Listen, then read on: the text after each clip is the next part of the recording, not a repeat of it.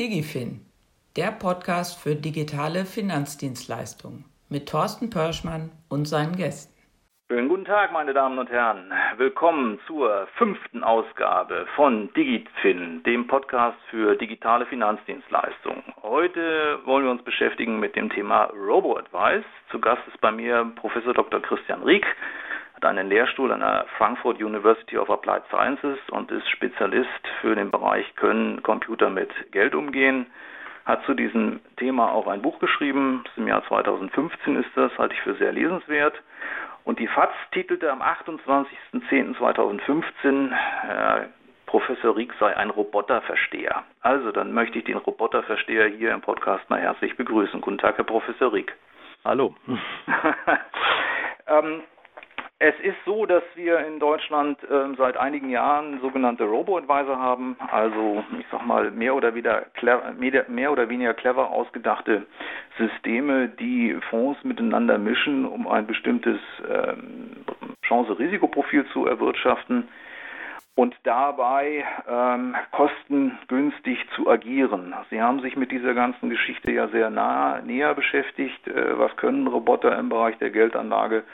Vielleicht Erzählen Sie mal, was Sie da so rausgefunden haben, ob Robo-Advice, Roboter, Geldumgang, ob das eine sinnige oder weniger sinnige Geschichte ist und wo uns das denn so hinführt. Ja, also zuerst mal, das ist natürlich was hochgradig Sinnvolles, ähm, liegt einfach daran, unsere Gehirne sind evolutionär für ganz andere Dinge optimiert worden. Ähm, Roboter respektive Computer sind von Anfang an dafür gebaut worden, dass die mit Zahlen gut umgehen können. Und hier geht es ja auch richtig um Zahlen. Ähm, das heißt, die sind natürlich erstmal konzeptionell schon genau in ihrem Heimatfeld, wenn man so will. Was diese Robo-Berater im Augenblick machen, man muss ein bisschen unterscheiden zwischen der Marketing-Story und dem, was dann wirklich dahinter ist. Die Marketing-Story ist, die sind ganz fürchterlich clever und intelligent und machen all das, was auch ein normaler Vermögensberater, ähm, vielleicht sogar Vermögensverwalter tun könnten ähm, und sind also so, dass sie sich auf den einzelnen Kunden einstellen und dergleichen Dinge. Das ist auch das, was ich auf lange Sicht sehe, was sie können werden. Ist aber ganz weit von dem entfernt, was die Roboberater, die sich heute so nennen, tatsächlich können. Die Roboberater, die es heute gibt, die machen eigentlich was relativ Einfaches, ähm, was aber trotzdem sehr nützlich ist, nämlich die bilden das nach, was die Kapitalmarkttheorie empfiehlt, was man tun soll. Und da gibt es zwei Ausprägungen. Die eine Ausprägung ähm, sagt, man versucht am Anfang einmal herauszufinden, welches Portfolio, welche Portfoliozusammensetzung für den Kunden optimal ist. Und diese Zusammensetzung hält man dann einfach die ganze Zeit konstant und das, der Roboberater macht dann eigentlich nichts anderes, ähm, als eben diese Zusammensetzung konstant halten, egal was der Markt gerade macht. Und dann gibt es noch eine etwas andere Fassung davon, die guckt sich an, wie ist eigentlich die Risikopräferenz desjenigen, der da sein Geld anlegen möchte und versucht dann immer äh, entsprechend das Portfolio so zu bilden, dass es genau zu dieser Risikopräferenz passt. Ähm, was beiden gemeinsam ist, ist, dass sie einfach den Marktzugang unglaublich vereinfachen.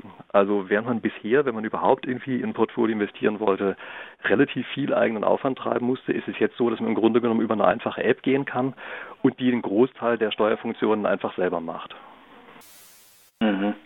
Ähm, also das wäre ja eine weite, also die Individualisierung eines Investmentfonds, wenn ich das so dings, also ein, ein Anbieter, der beispielsweise diese Risikopräferenz versucht dauerhaft abzubilden, nach meinen Vorgaben ist Scalable Capital. Also genau. keine statische äh, Allokation mit, mit äh, regelmäßigen Rebalancing, sondern äh, marktgetriebene, risikoadjustierte Veränderung des Portfolios ähm, aufgrund meiner individuellen, meiner individuellen Vorgaben. Äh, da kriege ich ja in der Regel kein Standardprodukt für sowas. Sehen Sie also, die, die Individualisierung ist einer der Vorteile? Ganz klar, also Individualisierung ist das, wo es auf lange Sicht hingehen muss. Mhm. Und ähm, das, was Sie gerade angesprochen haben, also gerade bei Scalable, die sind wahrscheinlich im Augenblick diejenigen, die am stärksten individualisiert haben. Ich muss natürlich eine kleine Einschränkung machen. Ganz streng genommen, wenn wir sozusagen alle vollständig rational wären, dann brauchten wir gar nicht so sehr viel Individualisierung. Das heißt, die Individualisierung ist eigentlich hauptsächlich dafür da, dass unsere, ja, ich nenne es mal Affengehirne, die eigentlich für ganz andere Sachen konzipiert sind, dass die halt einigermaßen ruhig bleiben, ähm, auch dann, wenn die Marktphasen alles andere als ruhig sind. Und das sind, wenn man so will, eigentlich eher psychologische Optimierungen als wirklich Finanzmarktoptimierungen, von denen wir hier sprechen. Ja, Sie sind ja auch sehr firm im Bereich der Behavioral Finance. Ähm, ich denke, die Masse der Rendite wird dadurch entgangen, dass man selbst versucht, äh, Timing zu betreiben oder durch Angst und Gier getrieben irgendwelche Anlageentscheidungen. Äh, der Mensch ist nun mal so, äh, wie er ist. Ähm, ist, ist diese Robo-Geschichte dann möglicherweise eine ein Hilfsmittel, äh, was äh, dazu dient, dass ich mich selbst ein bisschen, na will ich nicht sagen betrüge, aber beruhige und im Markt bleibe, ob, obwohl ich selber gerne rausgehen würde, aber der Roboter nimmt, übernimmt mir einfach die Aktion an der Stelle? Ja, also das würde ich zum gewissen äh, Grad schon als eines sozusagen der Hauptelemente von so einem Roboberater sehen. Ähm, wie das Zusammenspiel zwischen Roboberater und menschlicher Psyche ist, das wissen wir natürlich noch nicht. Mhm. Es gibt hier die Roboberater eigentlich in einem nennenswerten Umfang erst in einer sehr sanften Marktphase, nämlich als die ganze Zeit bergauf gegangen ist. Mhm. Da ist es relativ leicht für Menschen drin zu bleiben. Ja. Dann gucken wir uns mal an, was passiert, wenn die Zeiten rauer werden und es hoch und runter geht, ähm, wie dann die beiden Sachen zusammenspielen. Eigentlich sollte ein Roboter äh, dann ja etwas machen, was ein Mensch nicht tut, nämlich nachkaufen, also wenn es runtergeht. Ja. Ähm, und viele Algorithmen sind ja auch so aufgebaut, dass sie das tun. Ähm, ob, wie gesagt, die Menschen das am Ende tatsächlich ertragen werden, das sei mal dahingestellt.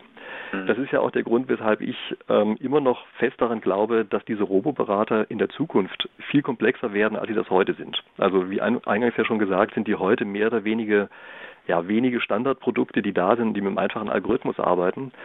Ich glaube, dass sie sich immer stärker auf den einzelnen Benutzer einschießen werden und dann dafür sorgen werden, dass sie eben die Maßnahmen ergreifen, die gerade mit der Psyche dieses Benutzers besonders gut zusammenpassen. Aber das ist alles noch Zukunftsmusik, ja. Also die jetzigen sind schon eher, sagen wir mal, etwas grobschlächtig aufgebaut. Ja, okay, aber grob, grob schlechtig, aber Sie finden sie nicht schlecht. Das nehme ich jetzt schon mal, mal, als Fazit. Sind zwar grob schlechtig, aber sie sind eine sinnvolle Innovation, wenn ich das so richtig verstanden habe. Absolut. Also im Grunde genommen ist es völlig unverständlich, dass es das nicht schon viel länger gegeben hat. Ja. ja? Ähm, jetzt gehen wir mal an einen Punkt zurück. Ähm, ja, wir haben die seit zweieinhalb, drei Jahren und ja, die Marktphase war äh, eher ruhig. Das, was dazwischen drin passiert ist, äh, würde ich sagen, schockt Kapitalmarktprofis jetzt nicht so besonders, außer dass der Zins bei Null ist, das ist mal was Neues, aber so richtig aufregend, ähm, da haben wir schon andere Sachen gesehen. So, jetzt die Besonderheit, was Sie an Ihrem Lehrstuhl gemacht haben, Sie haben nicht nur die drei Jahre betrachtet, sondern Sie haben es mit Ihren Studenten nach rückwärts simuliert. Und das habe ich noch nirgendwo sonst gesehen, dass man Robo-Advice mal äh, nach hinten simuliert hat. Wenn Sie mal kurz erläutern, was Sie mit Ihren Studenten da gemacht haben, welchen Zeitraum zurück Sie das gemacht haben, wieso dieser, dieser experimentelle Setup war und insbesondere, was dabei rausgekommen ist. Was wäre gewesen, wenn wir schon einen Robo vor 10, 15 Jahren gehabt hätten? Wie hätte der abgeschnitten? Ja, was wir gemacht haben, ist, wir haben uns einen der einfachsten Robo-Berater genommen, nämlich EasyFolio. Ja. Das ist ja so ein bisschen der Grundtyp für eine ganze Richtung. Das ist diese Portfolio-Konstanthaltungsstrategie. Ja? Die sagen einfach, man kann am Anfang festlegen, welchen Anteil man in festverzinslichen Wertpapieren haben will und welchen Anteil in Aktien. Und dann wird dieser Anteil über ein Rebalancing über die gesamte Zeit hinweg konstant gehalten. Und ähm, das ist, wenn man so will, halt die Mutter von der ganzen Klasse. Ja? Also die meisten Roboberater heutzutage funktionieren auf dem Prinzip. Scalable ist eigentlich die einzige wirkliche Ausnahme, die anders funktioniert. So, und was haben wir gemacht? Ähm, wir haben einfach rückgerechnet. Also wir haben gesagt, mal angenommen, man hätte im Jahr 1999 angefangen, mit so einer äh, Portfoliostrategie, also Roboberater, äh, die ganze Zeit konstant zum Beispiel einen Sparplan zu besparen. Was wäre dann eigentlich passiert? Oder was wäre passiert, wenn man 1999 ähm, angelegt hätte, ein Einmalbetrag, äh, und hätte dann gesehen, ähm, was passiert im Laufe der Zeit mit den Phasen, die wir halt haben. Ne? Also mit dem Einbruch, den wir dann nach der Jahrtausendwende hatten und dem noch einmal auf und ab zwischendurch. Mhm. Ähm, das ist nicht ganz leicht zu machen, erstaunlicherweise. Also äh, es gibt ja viele der ähm, ETFs, in die da investiert wird, die gibt es gar nicht die ganze Zeit oder man kriegt auch keine Daten dafür. Ähm, aber wir haben einfach versucht, das nachzubilden aufgrund normaler Marktdaten. Also ich glaube schon, dass wir am Ende relativ nah dran sind an dem, was passiert. Ja. So, ähm, erstmal, was passiert tatsächlich? Also vielleicht sollte ich eine Sache vorweg schicken. Es gibt ja einen Echtgeldtest, wie das immer so schön heißt, ähm, der gemacht worden ist, wo Leute angefangen haben, ich glaube im Jahr 2015 sogar noch Ende oder Anfang 2016 in der Größenordnung, tatsächlich Echtgeld in verschiedene Roboberater reinzustecken. Ähm, aber das ist natürlich eine sehr kurze Phase. Ja, das sind ja jetzt nur etwa zwei Jahre, die wir da haben. Was man daran aber schon sehen kann, ist, dass seltsamerweise die Spreizung äh, der Rendite von denen, was sie dort gemacht haben, sehr groß ist. Also das heißt, man muss wissen, obwohl wir hier einen sehr typischen Roboberater rückwärts gerechnet haben, ähm, gibt es dann im Detail eben doch eine große Spreizung drumherum. Aber das Prinzip, glaube ich, bleibt erhalten. Und was ist das Prinzip? Eigentlich ähm, das, was auch die Theorie vorhersagt, nämlich die Theorie, nach der diese Roboberater gebaut worden sind. In dem Augenblick, wo man mischt zwischen diesen beiden Assetklassen, also Aktien und äh, festverzinslichen Wertpapieren, glättet man im Grunde genommen äh, die Kursverläufe, die man zwischendrin hat. Das heißt, immer wenn es bergauf geht, heißt das natürlich, dass wenn man nicht voll investiert geht, äh, ist, geht es weniger bergauf. Ähm, und wenn es bergab geht, äh, dann geht es halt weniger bergab. Und diese Ausprägung ist äh, umso stärker, je höher der Aktienanteil ist. Also das ist erstmal keine wirkliche Überraschung. Aber sowas ist immer so ein Test. Also wenn man jetzt rückwärts rechnet und sowas kommt nicht raus, dann wüsste man, man hätte falsch gerechnet. Ja, okay. Aber, ja. ähm, aber wir, also es kommt genauso raus, wie jetzt auch vorhergesagt, ja, und man sieht auch, äh, dass die Spreizung, die dazwischen ist, relativ groß ist also zwischen diesen verschiedenen Portfolios. Ähm, und man sieht auch, dass damit vermutlich auch dieser Unterschied, äh, der bei dem Echtgeldtest passiert ist, der, dass der wahrscheinlich im Wesentlichen auf unterschiedliche Auswahl der Assetklassen zurückzuführen ist. Also es ist wahrscheinlich nicht, dass es Gebühren sind oder irgend sowas, sondern es wird äh, tatsächlich der Grund sein, dass die also auch in unterschiedlichen Anteilen in diese Assetklassen rein investieren. Mhm. So, also das heißt, wir haben also erstmal diese Geschichte, ähm, dass wir sagen können, die eine Mission der Roboberater ist erfüllt. Die können die Kurse glätten, dadurch, dass sie einfach diese beiden Assetklassen mischen. Ja. Interessant ist jetzt die Frage, wie gut können Sie das eigentlich? Also sind ja nicht die Einzigen, die das machen. Ähm, es gibt ja auch von Menschen gemanagte Fonds, die das Gleiche machen. Und darüber gibt es auch einen Index. Das heißt, man kann sich beispielsweise einfach mal ansehen, ähm, einen Index über Mischfonds, die das gleiche versprechen, über den gleichen Zeitraum hinweg. Und dann vergleicht man diesen Index des Mischfonds mit dem, was wir synthetisch zurückgerechnet haben. Und das ist hier jetzt eigentlich ein bisschen der Lackmustest, wie gut ist das denn? Ja, also wo schwimmt denn so ein Roboberater darin mit? Und da muss ich ehrlich sagen, da hat mich das Ergebnis wirklich überrascht. Der Roboberater schwimmt nicht darin mit, sondern überholt äh, diesen Index wirklich ganz massiv. Also wirklich sehr massiv. Ja. Also diesen, ich kenne diesen Chart, ich kenne einen Chart, den hat mir ein Kollege geschickt, der hat das gar nicht so clever gemacht wie Sie, sondern der hat einfach äh, MSCI World und, und Government Bond Index 50-50 gemischt und jährlich rebalanciert, also ganz primitiv. Okay. Ähm, und hat den gegen den Lipper äh, Mischfondsindex laufen lassen über 15 Jahre. Ja. Und das Ergebnis ist ein absolutes Oberdesaster, wenn ich das mal sagen mhm. darf. Also das gleiche wie bei uns mit anderen Worten. Ja? Äh, absolutes Oberdesaster. Also unten kraucht der Mischfondsindex ja. rum und, äh, und das billige ETF-Portfolio eine Outperformance. Und jetzt kommt noch dazu, und dann hat er Folgendes gemacht, er hat zehn die zehn besten Mischfonds der letzten zehn Jahre zusammengepackt in einen Index und hat das dagegen laufen lassen. Die zehn besten. Und die kenne ich ja erst, die kenne ich ja nur ex post. Ja, die zehn besten kenne ich ja nur ex post, während die Benchmark, also Government Bond und äh, MSCI World kenne ich auch vorher. Ich weiß ja, was ich vorher nehmen muss. Und selbst die zehn besten als Index haben dieses billige Portfolio nicht geschlagen. Und hm. das sind, ist ja eine ganz billige Kombination aus zwei ETFs. Wenn man das jetzt noch ein bisschen ähm, cleverer macht äh, und das Rebalancing äh, à la Robo-Advice ja. und die Gebühren dabei berücksichtigt, dann ist es schon erstaunlich. Ich kenne auch Ihre Untersuchung. Ich halte diese Untersuchung für wirklich erstaunlich, ähm, weil sie der gesamten Fondsindustrie irgendwie den Spiegel vorhält, dass man eigentlich relativ wenig fürs Geld gekriegt hat. Ja, ja, man hat was Negatives fürs Geld gekriegt, wenn man es genau ja. betrachtet. Ne? Ja. Also das ist schon erstaunlich. Ja. Ähm, das ist ja kein böser Wille, das muss man sich ja auch klar machen. Sondern das ist wahrscheinlich das, worüber wir am Anfang auch gesprochen haben, wenn Menschen versuchen, so etwas zu machen dann unterliegen eben auch die Profis den gleichen Fehlern, die, denen wir Menschen eben unterliegen. Das heißt, die Profis werden wahrscheinlich auch falsche Timing-Entscheidungen getroffen haben, ganz einfach eben aus Zittrigkeit und Angst heraus. Also das wäre meine Interpretation der ganzen Situation. Was man übrigens auch sieht, ist, wenn man diese Kursverläufe mal über längere Zeit hinweg miteinander vergleicht, also was macht jetzt sozusagen eine reine Aktienbenchmark im Vergleich dann zu so einem ähm, Robo-Portfolio, äh, dann sieht man, dass diese Einbrüche nach unten insbesondere abgefedert werden. Also diese Rebalancing-Strategie mhm. scheint tatsächlich etwas zu sein, ähm, was hier relativ gut dafür sorgt, dass wenn es so richtig abrauscht nach unten, ähm, die das zum einen abfedern und zum anderen etwas stärker davon profitieren können, weil sie dann eben doch im entscheidenden Augenblick nachkaufen. Das deckt sich übrigens auch mit ganz anderen Simulationen, die ich mal gemacht habe. Also noch bevor überhaupt von Roboberatern gesprochen wurde, ähm, habe ich mal komplett einen Markt simuliert, in dem verschiedene Anlagestrategien aufeinander losgelassen wurden. Einige von denen hatten Fundamentalinformationen, also das waren dann eben diejenigen, die sozusagen Geld rein investieren, sich Informationen zu beschaffen. Andere waren rein passive Strategien, äh, die nur von außen her drauf gucken.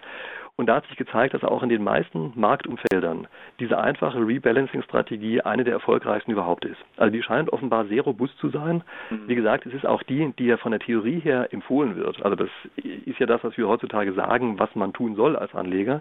Die ist ja einfach nachgebildet worden. Und es scheint so zu sein, dass aufgrund der Daten ähm, in der Vergangenheit das eben tatsächlich auch so rauskommt. Mhm. Jetzt kommt die Frage des kritischen Journalisten, des kritischen Finanzjournalisten, die kann ich mir nicht verkneifen. Aber bei einem Behavioral Finance äh, Spezialisten äh, treffe ich da sicherlich auf den, auf den richtigen Zuhörer. Jetzt haben wir aber Nullzins, ein Nullzinsumfeld äh, ja. im Bereich der Anleihen. Und genau. wenn wir jetzt rückwärts simulieren, nach 99 haben wir natürlich einen schönen Zinssenkungstrend und haben Performance aus Renten, haben also Rentenbeta gehabt. Ja. Jetzt sind wir bei Null.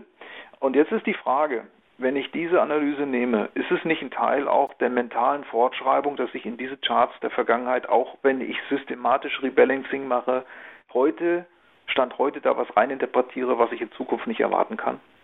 Also damit legen Sie natürlich exakt ähm, die Hand in die Wunde, ja? das ist ganz klar. Das ist das Problem, ähm, was diese Strategien heute haben. Es gibt keine festverzinslichen Formen mehr. Ja. Die gab es in der Vergangenheit, das war natürlich schön, dass man sie hatte, aber es gab ja. einen extra Bonus obendrauf, weil die Zinsen die ganze Zeit gesunken sind, hat man ja noch obendrein, immer dann, wenn man lang drin investiert war, noch was dazugekriegt. Und viele der ähm, Anlagen waren ja eher langfristig orientiert, sodass die also davon munter auch immer noch mal äh, profitieren konnten. Mhm. Und das fällt natürlich jetzt komplett weg. Also wir müssen sehen, dass diese Rebalancing-Strategie Stand heute eigentlich eine Strategie ist, die zwischen Cash und investiertem Anteil wählt. Und ob das in der Zukunft erfolgreich ist, äh, da bin ich völlig bei Ihnen, da kann man sich überhaupt nicht sicher sein. Ja. Andererseits, ähm, ja. sie macht eben auch wieder das, was man vielleicht als vernünftiger Investor tun würde, nämlich man holt teilweise etwas aus risikobehafteten Anlagen raus und sagt, na, das haben wir dann schon mal sicher. Und ja. wenn es dafür Nullzinsen gibt, dann ist immer noch besser, es in trockenen Tüchern zu haben als gar nicht. Ja. Ähm, Stand heute Sie haben einen Lehrstuhl und beschäftigen sich wissenschaftlich mit dem Finanzmarkt und haben einen Überblick. Sie haben die verschiedenen Robos äh, sich angeguckt. Sie sind in einem engen Kontakt mit einer Gesellschaft, die äh, Investmentfonds bewertet, nämlich unserer. Stand heute, Sie müssten Geld anlegen, hätten die Wahl zwischen, ich, ich lege Ihnen die besten fünf Mischfonds der letzten zehn Jahre hin und einen relativ einfachen Robo-Advisor. Für was würden Sie sich entscheiden? Ganz klar für den Robo-Berater. Okay. Das ist gar keine Frage. Gar keine Frage. Ja. Mhm. Also, also billiger. Ja. Und wie gesagt, selbst also in der Vergangenheit ist es besser. Ja. selbst wenn wir jetzt in der Zukunft das schlechteste aller Szenarien haben, dass es keine Zinsen mehr gibt, wird es trotzdem nicht schlechter sein. Denn was sollen denn die Mischfonds anderes machen? Die haben ja auch keine anderen Möglichkeiten. Äh, ja, bei dem einen oder anderen hätte ich gerne die Jahresgebühr als Rendite im Moment. das wäre zehnfaches Festgeld in etwa. Ähm, ja, ist ja, ist ja so. Übrigens ja, vielleicht noch einen anderen Hinweis. Ja. Ähm, also ich habe ja gesagt, die bisherigen ähm, Strategien, die dahinter sind, die sind ja sehr einfach. Also gerade dieses Portfolio konstant halten. Ich bin mir sehr sicher, dass man jetzt in den nächsten Jahren ähm, auf Dinge stoßen, also auf Roboberater stoßen wird, die das Ganze einfach noch weiter schlauer machen. Ähm, und ich kann Ihnen sagen, was da ein Kandidat ist. Also äh, wir haben uns zum Beispiel überhaupt erstmal angesehen, ist Rebalancing überhaupt sinnvoll? Ja? Das ist übrigens auch ein Punkt, über den wir eben noch nicht gesprochen haben. Ja. Ist eigentlich Rebalancing besser, als wenn man einfach äh, nur Buy and Hold betrieben hätte? Ja. Und da haben unsere Simulationen gezeigt, ja, bereits das ist besser. Okay. Aber was anderes gibt es auch noch, nämlich, ähm, dass man über das Leben hinweg tatsächlich den Anteil äh, zwischen Aktien und, sage ich mal, allgemein risikoärmeren Varianten nicht konstant hält, sondern verändert. Das ist tatsächlich noch mal besser für ganz langfristige Anlagestrategien. Ähm, es wird immer gesagt, man sollte zum Ende des Lebens hin ähm, den Aktienanteil zurückfahren. Das scheint aber Unfug zu sein, aus verschiedenen Gründen heraus. Ähm, richtig scheint zu sein, dass man so eine U-förmige Strategie hat. Also, dass man ähm, am Anfang des Lebens einen sehr hohen Aktienanteil hat, dann in der Miete einen eher niedrigen und zum Ende hin wieder einen höheren. Da interessiert mich jetzt die Begründung.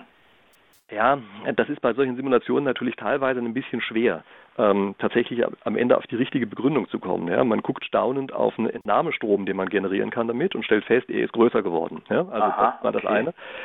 Ähm, es gibt aber natürlich schon eine gewisse Intuition, die dahinter steht, nämlich je älter man wird, mit desto geringerer Wahrscheinlichkeit braucht man ja noch sein ganzes Vermögen. Ja. Das heißt, es ist dann gar nicht so schlimm, wenn es ein bisschen schwankt. Ja, also stellen Sie sich vor, Sie sind schon 110 dann brauchen sie einfach nicht mehr wahnsinnig viel für die Zukunft zu sorgen. Ja. Ähm, und wenn es sowieso noch zu viel ist als das, was man in dem nächsten Jahr ausgeben kann, dann heißt es schon, dann macht man es lieber so, dass man es eben risikobehaftet anlegt, einfach weil die Rendite höher ist ja, und man dann äh, vielleicht schon sozusagen die Erben ähm, als den langfristigen Zeithorizont wieder mit im Kopf hat. Ja. Ja, um es mal ganz platt zu sagen. Ähm, also Tatsache ist, die Strategie, dass man zum Ende des Lebens hin immer so wahnsinnig risikoavers wird, das scheint mir auch eher eine aus der Psychologie abgeleitete Strategie zu sein und keine, die sich so ganz richtig mit Zahlen reproduzieren lässt. Das sehe ich auch so. Ähm, eine, also eine, eine, eine, wesentlich primitiver Ansatz ist, man hält ein Aktienportfolio, äh, gibt die Dividende aus und lässt die Aktien vor sich hinschwanken im Alter. Das wäre ja auch eine Möglichkeit. Das wäre auch eine Möglichkeit. Ich, ich, äh, ich, meine, das ist auch eine Art von Selbstbetrug, ähm, dass ich den, dieser Zahlungsstrom, den kriege ich ja auch in einem Performance-Index abgebildet, aber ähm, ich sag mal, wenn ich äh, jedes Quartal eine dicke Dividendenzahlung aus meinen, meinen Werten bekomme und sage, das kann ich ausgeben und ich gucke mir die einmal an oder alle zwei Jahre, ähm, gäbe es ja jetzt keinen Grund, äh, nervös zu werden, weil die Siemens mal bei 60 oder bei 90 steht. Äh, solange ja.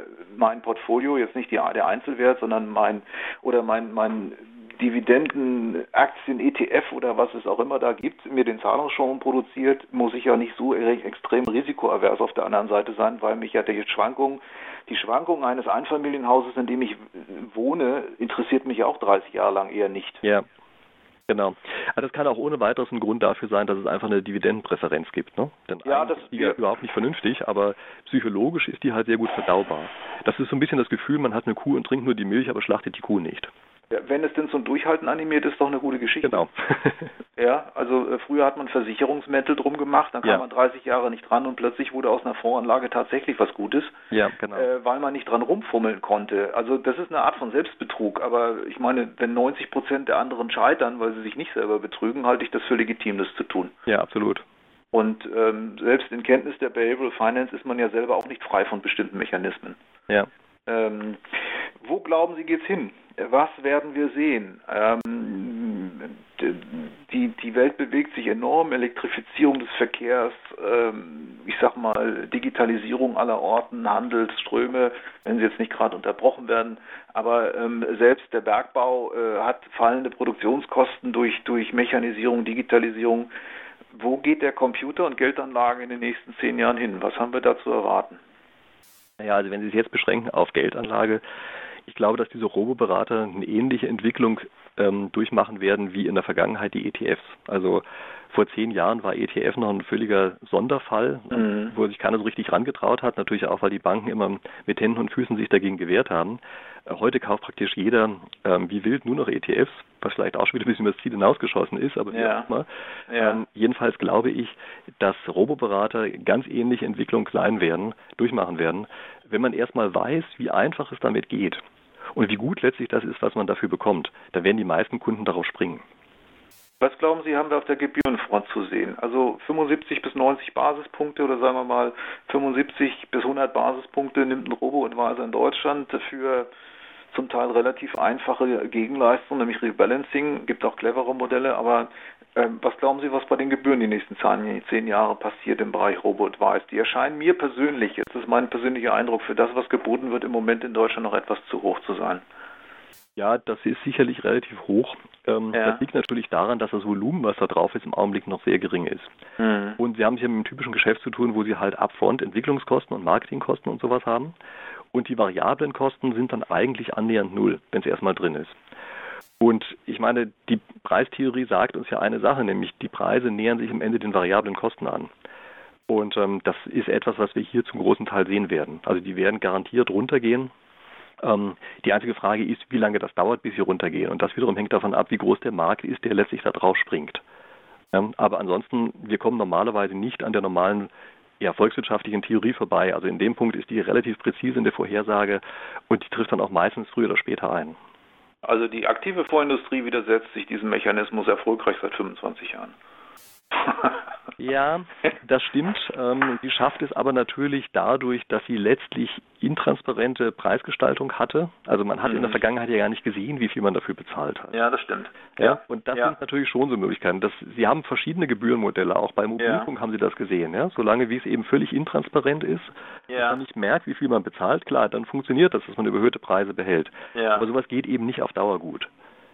Ich glaube, es geht im Bärenmarkt nicht gut. In der Hause mag das sein, wenn ich 10% verdiene und dann steht da irgendwas drunter, habe ich nur drei Jahre mit einer Nullnummer und jede Nullnummer hat mich nochmal 1500 Euro gekostet, glaube ja. ich, da an der Stelle wird es eng, wenn es irgendwo steht, dass es das gekostet Genau, wenn es irgendwo ja? steht und das ja. ist eben, bei einem Robeberater wird das ja auch ausgewiesen, also man sieht das. Äh, letzte Frage, die fällt mir jetzt gerade noch so ein. Ähm, in Ihrer Simulation, ähm, ich weiß aus meiner Zeit als Vermögensverwalter, dass große Anstiege und große Abfälle. Also wenn alle verlieren, ist das für Kunden häufig nicht so schlimm, weil alle verloren haben. Wenn alle verdient haben, auch nicht. wenn es drei Jahre nirgendwo hingeht, wird es anstrengend mit den Erzählen von Performance-Berichten. Wenn man drei Jahre irgendwie nichts zustande gebracht hat, äh, ist das quälender als ein Absturz. In der Simulation haben Sie Zeiträume, wo auch so ein Robo-Reallokationsmodell mal drei oder vier Jahre hintereinander einfach nichts gebracht hat? Also, dass ich so eine Frustrationsphase habe, wo ich sage, oh, jetzt werfe ich das Ding weg, das bringt nichts? Also, ich werfe jetzt erstmal einen Blick auf die Zeitreihe, die wir hier mhm. haben. Ähm, weil das ist Anlegerpsychologie. Ich bekomme viermal ein, ich mache eine Kapitalanlage, habe eine gewisse Erwartung daran. So und jetzt komme ich bis vier Jahre hintereinander einen Kontoauszug und es wächst nicht. Und ähm, da ist zwar nichts Schlimmes passiert, aber ähm, ich bekomme nicht das positive Feedback, die richtige Entscheidung getroffen zu haben. Mhm. Naja, ich meine, wie das so ist, der Zeitraum, den ich mir jetzt hier gerade angucke von unseren Simulationen, der ist halt so ein ständiges Auf und Ab. Ja? Also es gibt eigentlich nicht so eine schöne lange Phase, äh, in der es einfach nur vor sich hinschwankt und ja. ansonsten horizontal bleibt. Aha. Ähm, okay. Ähm, Nee, also ich sehe hier einfach nicht so eine Phase, ja, damit haben wir das auch nicht. Aber das ist vielleicht eine ganz interessante Idee, was Sie gerade ähm, schildern, dass man das auch mal als eine Simulation laufen lässt, ne? Dass man ja. sich mal anguckt, was machen eigentlich verschiedene Marktphasen. Ja, wenn Sie jetzt vom Nullzinsniveau ausgehen, also wir kriegen auf der Rentenseite jetzt keinen Ertrag. So, und jetzt haben wir Aktien, die rauf und runter gehen. Möglicherweise mhm. ähm, aber sonst auch nichts. Und ich mache irgendwas und bekomme jetzt drei oder viermal hintereinander einen Kontoauszug und meine 100.000 sind eben 100.000.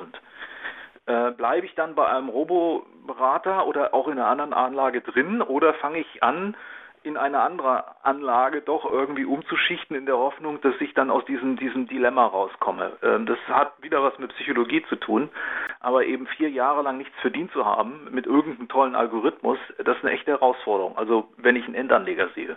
Ein institutioneller mag das Benchmarken und sowas, aber ich sag mal Privatkunde könnte eine heiße Geschichte werden, insbesondere wenn es dann nur eine Maschine ist, die auch nicht erklärt, warum das so ist. Ja, na gut, man kriegt ja immer schöne Newsletter, ähm, die versuchen einem sowas immer zu erklären. Ja. Was Sie jetzt gerade geschildert haben, das ist ja eigentlich schon wieder nochmal der nächste Layer obendrauf. Ja. Also ja. macht dann nochmal die Psychologie damit. Ja. Aber die erste Frage ist eine, die man natürlich tatsächlich durch eine Simulation beantworten können sollte. Ich glaube, das werde ich dann wirklich auch demnächst mal angehen. eine gute Idee. Ja. Ja, dass man sich also erstens anguckt, was passiert bei Nullzinsen, klar. Ja. Und zum anderen, was passiert eigentlich bei verschiedenen Formen des Schwankens. Ja, also eine sozusagen eine eher höher frequente Schwankung, ähm, die aber ansonsten so einen Trend hat, der praktisch horizontal verläuft und eine sehr niederfrequente Schwankung. Ich glaube, solche Sachen muss man sich mal ansehen, um dann zu sehen, wie reagieren diese Rebalancing-Algorithmen eigentlich auf sowas. Ja, ja, also ähm, Idee. okay, also wenn, wenn, wenn da was bei rausgekommen ist, können wir äh, mal so ein äh, Robo-Berater Teil 2 Webinar machen. Mir fällt jetzt noch eins ein. Ich würde ganz gerne irgendwann noch eins mit Ihnen machen, ähm, was die, die Rolle des zukünftigen Beraters noch ist. Ich weiß, dass Sie da auch gewisse Ansichten haben, was aus Finanzberatern so wird. Ähm, das müssen wir heute nicht verarbeiten. Aufgrund Ihrer Hinweise hat der Kollege Drescher in seinem Buch äh, Fondsgedanken ja anhand von Karikaturen beschrieben. Das Buch halte ich übrigens für hervorragend, äh, um mal zu gucken, was aus Beratern auch so wird, welche Rolle ein Berater in einer mhm. digitalisierten Finanzwelt hat. Äh, ähm, der hat da eine, eine, gewisse Rolle, aber nicht mehr die Rolle des Asset Allocators, sondern eben ja. eine andere, die, diese zweite, diese zweite Stufe quasi, das Empathische. Ja. Ähm, das finde ich ganz interessant, wenn wir uns über diese ändernde Rolle des Finanzberaters, wenn Robo-Advice und andere Dinge sich durchsetzen, wenn wir da nochmal einen Podcast zu machen. Ich denke, für heute haben wir eigentlich erstmal, wie ist der Markt heute, wo, glaube ich, gehen, geht er hin, was hat die Simulation ergeben und wie würden sich heute entscheiden? Ich gebe Ihnen fünf Topfonds äh, nach irgendwelchen Rankings zusammengebaut oder ein Robo. Sie entscheiden sich für den Robo, das ist schon mal eine starke Aussage, wie Sie es selber sehen. Ähm, haben Sie noch letzte Bemerkungen dazu? Ansonsten haben wir eine kurze, knackige Folge zum Thema Robo-Advice gemacht mit einer Simulation nach hinten, die es so noch äh, nirgendwo zu, zu sehen gab eigentlich. Äh, ich bin mit der Folge bis jetzt ziemlich zufrieden. Ja, ich fand, es waren interessante Themen, über die wir gesprochen haben. Also ich äh, bedanke mich natürlich dafür, dass Sie mich eingeladen haben zu dieser Folge. Ich äh, freue mich, dass Sie, dass Sie da waren. Dann bedanke ich mich an der Stelle äh, bei Ihnen, Herr Professor Rieck, äh, für die Teilnahme und für bei den Zuhörern. Das war die Folge 5 von Digifin. Besten Dank fürs Einschalten und bis zum nächsten Mal. Tschüss.